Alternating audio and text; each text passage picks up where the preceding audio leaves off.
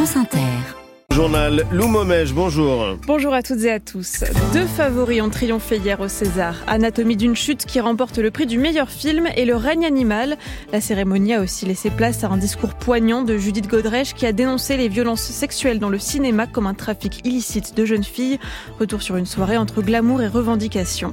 Le salon de l'agriculture attend ses premiers visiteurs d'ici une heure et demie. Avant cela, Emmanuel Macron doit s'entretenir avec les syndicats agricoles qui campent depuis hier soir porte de Versailles et le dialogue s'annonce tendu.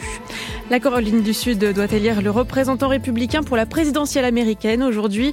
Donald Trump est bien sûr en tête, mais sa principale et seule rivale, Nikki Haley, pourrait lui faire de l'ombre dans un État qu'elle connaît bien. Et puis à 7h50, direction la République démocratique du Congo, théâtre d'une catastrophe humanitaire, des milliers de morts, des millions de déplacés. Quelles en sont les racines? Explication avec notre invité Thierry Vircoulon, spécialiste de l'Afrique centrale et australe à l'IFRI. France Inter. Une 49e cérémonie des Césars sous le signe de MeToo. Rachida Dati, la ministre de la Culture, a lancé une standing ovation après la prise de parole de Judith Godrèche, l'actrice qui accuse les réalisateurs Benoît Jacot et Jacques Doyon d'agression sexuelle, a dénoncé sur scène le niveau d'impunité, de déni et de privilège qui règne dans le cinéma français. Côté palmarès, c'est un triomphe pour Justine Trier et Anatomie d'une chute. Triomphe aussi pour l'autre favori de ces Césars, Le règne animal, Alexis Demeyer. Il a fallu attendre le tout dernier prix. Le César du meilleur film est attribué à L'Anatomie d'une chute. Pour départager les deux films, cinq Césars principalement techniques pour le fantastique règne animal et six récompenses donc pour Anatomie d'une chute. 24 ans après Tony Marshall, Justine Trier décroche le César de la meilleure réalisation. Être la deuxième deuxième femme de l'histoire des Césars à obtenir ce prix en 49 ans, c'est pas rien. C'est un peu flippant et génial à la fois.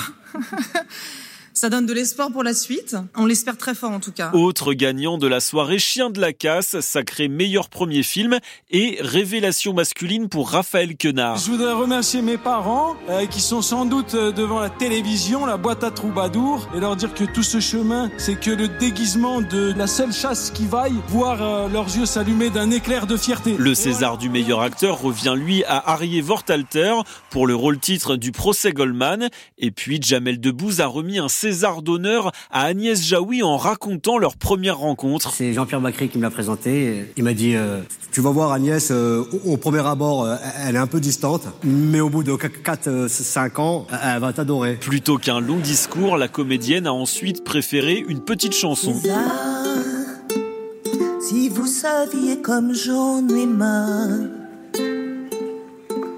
de chercher vainement chaque jour à écrire un fameux discours. César. Alexis Demeyer pour France Inter. Loin des paillettes, mais bel et bien sous les caméras, le salon de l'agriculture s'éveille, porte de Versailles à Paris. Emmanuel Macron doit s'entretenir dans quelques minutes avec les syndicats agricoles. Mais en attendant, la communication passe mal. La FNSEA a refusé de participer au grand débat prévu par le président. Le syndicat majoritaire regrettait une rupture de confiance alors que l'Élysée avait annoncé la participation des soulèvements de la terre. Invitation retirée dans la foulée face à l'indignation qu'elle a suscitée. L'Élysée a finalement dû annuler le débat, Claire Flochel. Emmanuel Macron recule et c'est assez inédit. Mais pour l'Élysée, il n'y a pas d'histoire. Ce n'est pas le président qui voulait ce débat, mais bien les syndicats, explique un conseiller. Ils n'en veulent pas, alors on annule. C'est aussi simple que cela. L'idée d'un grand débat sur le modèle de ceux organisés au moment de la crise des Gilets jaunes aura donc tourné court. De même que la tentative du chef de l'État d'apaiser la colère du monde agricole. Emmanuel Macron a tout de même décidé de rencontrer les syndicats qui le souhaitent ce matin, avant l'ouverture au grand public, et il précise que comme chaque année, il ira au contact dans les travées. Je ne sais même pas comment il va déambuler, s'inquiète un interlocuteur régulier du président sur les questions agricoles. Ça peut tourner au pugilat. Claire Flochel pour France Inter. Le Salon de l'agriculture, c'est aussi l'occasion de découvrir des producteurs et productrices venus de la France entière. C'est une première, par exemple, pour Michel et sa sœur, agricultrices dans la Loire. Elles viennent présenter leur terrine de foie de porc. Une grande fierté pour elles d'être au salon. Julien Ferrenois. La ferme, c'est une histoire de famille. Michel et sa sœur font partie de la troisième génération d'agriculteurs.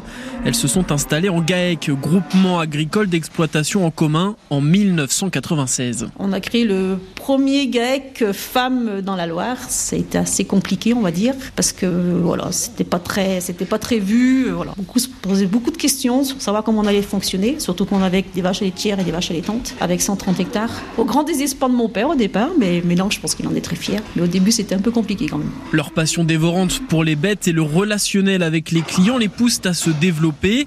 Depuis un peu plus d'un an, la ferme de Travorges possède même un tout nouveau local. Alors un nouveau local, un nouveau euh, laboratoire avec euh, un accueil sur l'exploitation avec un magasin qui est ouvert sur les fins de semaine, les vendredis et les samedis. En vitrine, on y retrouve de la volaille et surtout la terrine de porc qui sera présentée à Paris lors du salon. Alors cette terrine de porc, elle est faite de façon traditionnelle, sans colorant ni conservateur, sans œuf, sans farine. Ce qui est très important parce qu'avec tous les allergènes qui se provoquent, euh, qui se profilent actuellement, c'est compliqué. Michel représentera la Loire demain et lundi au Salon de l'Agriculture à Paris avec une dizaine d'autres produits locaux. Julien Frénois de France Bleu, Saint-Étienne-Loire. Le verdict est tombé hier soir pour les attentats de Trèbes et Carcassonne. Il y a six ans, un terroriste de l'État islamique tuait quatre personnes avant d'être lui-même abattu par le GIGN. Sept de ses présumés complices ont été condamnés à des peines allant de six mois à quatre ans de prison ferme, des peines largement inférieures à celles réclamées par l'accusation. 7h36, le soutien de la France envers l'Ukraine ne faiblira pas. Annonce d'Emmanuel Macron sur X. Il y a deux ans, jour pour jour, la Russie se lançait à l'assaut de son voisin. 8 millions d'Ukrainiens ont quitté leur pays depuis le début de la guerre. 5 millions se sont réfugiés en Europe, dont 70 000 en France. Donald Trump va-t-il renforcer son avance dans la course à la Maison Blanche C'est ce que prévoient les sondages, mais sa dernière adversaire dans la primaire républicaine résiste. C'est dans son état natal que Nikki Haley affronte l'ancien président. Aujourd'hui, la Caroline du Sud, état républicain remporté par Trump en 2020, mais dont elle a été gouverneure pendant six ans. Alors l'électorat de Nikki Haley, plutôt instruit, veut y croire. Reportage de Sébastien Paour à Beaufort, près de Charleston. Richard Srebnick a au moins deux points communs avec Nikki Ali. Le médecin à la retraite et fils d'immigrés est né en Caroline du Sud. Il la soutient malgré les sondages qui la donnent 30 points derrière le milliardaire parce qu'il rappelle qu'elle a toujours été dans cette situation depuis qu'elle s'est lancée en politique. On lui a dit tu ne peux pas battre le plus ancien législateur de Caroline du Sud. Elle l'a fait. Puis elle s'est présentée pour être gouverneur. Tu ne peux pas battre tous ces hommes qui se présentent. Elle a décroché le poste de gouverneur. En battant notamment celui qui lui a succédé et qui soutient Trump aujourd'hui. Mais Richard préfère souligner le bilan de sa candidate quand elle était à la tête de l'État de 2011 à 2017. Il cite le drapeau confédéré, symbole du passé esclavagiste sudiste qu'elle s'était résolue à faire enlever. Le drapeau confédéré était une question explosive et chargée émotionnellement. Elle a réussi à le retirer du siège du Parlement sans provocation et à unir nos citoyens. Il rappelle aussi le chômage, passé de 11 à 4 pendant ses mandats. Alors ses défaites depuis le début de la primaire et les mauvais sondages, Richard préfère les oublier et prier. Beaufort, Caroline du Sud, Sébastien Paour, France Inter. Vous êtes peut-être de ceux qui veulent encore diminuer leur consommation d'alcool. Après le Dry January, on pourrait penser que chacun est retourné à ses petites habitudes, mais pas forcément. Les boissons non alcoolisées enregistrent 25% de nouveaux consommateurs chaque année et on compte désormais une dizaine de caves 100% sans alcool en France. L'une des petites dernières s'appelle Karsk et se trouve à Lyon, Wistoman.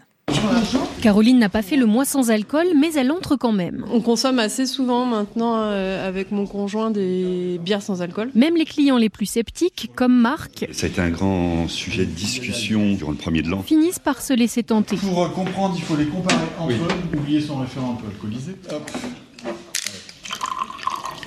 Là, je me demandais ce soir si on n'allait pas manger quelque chose à base de fromage, mais euh, peut-être tenter avec du vin blanc euh, désalcoolisé. Tout le monde repart avec sa bouteille sous le bras. Eh ben, merci beaucoup. C'est moi qui vous remercie. Marc, le gérant, a surfé sur le Dry January pour l'ouverture de sa boutique, mais la tendance semble se maintenir. On a déjà en un mois et demi des gens qui sont revenus et on a beaucoup de gens qui poussent la porte. Vous voyez, rien que de le voir le 0% sur la vitre, en fait, ça les interpelle. Comme les chocolatiers à Pâques, janvier est un pic d'activité pour les professionnels du secteur comme Victor Payan. Un mois de janvier, on va faire euh, entre x5 et x10 comparativement euh, l'année précédente. Le vice-président de Sober Spirits, entreprise lyonnaise qui fait des spiritueux, du rhum, du gin, du whisky désalcoolisé voit son marché en constant développement. Nous, on constate aujourd'hui des ventes qui sont euh, régulières et non uniquement euh, très saisonnières. Il concède que c'est encore une niche, malgré une hausse quasi exponentielle de ses ventes depuis deux ans. Notre correspondante à Lyon, Louise Thoman.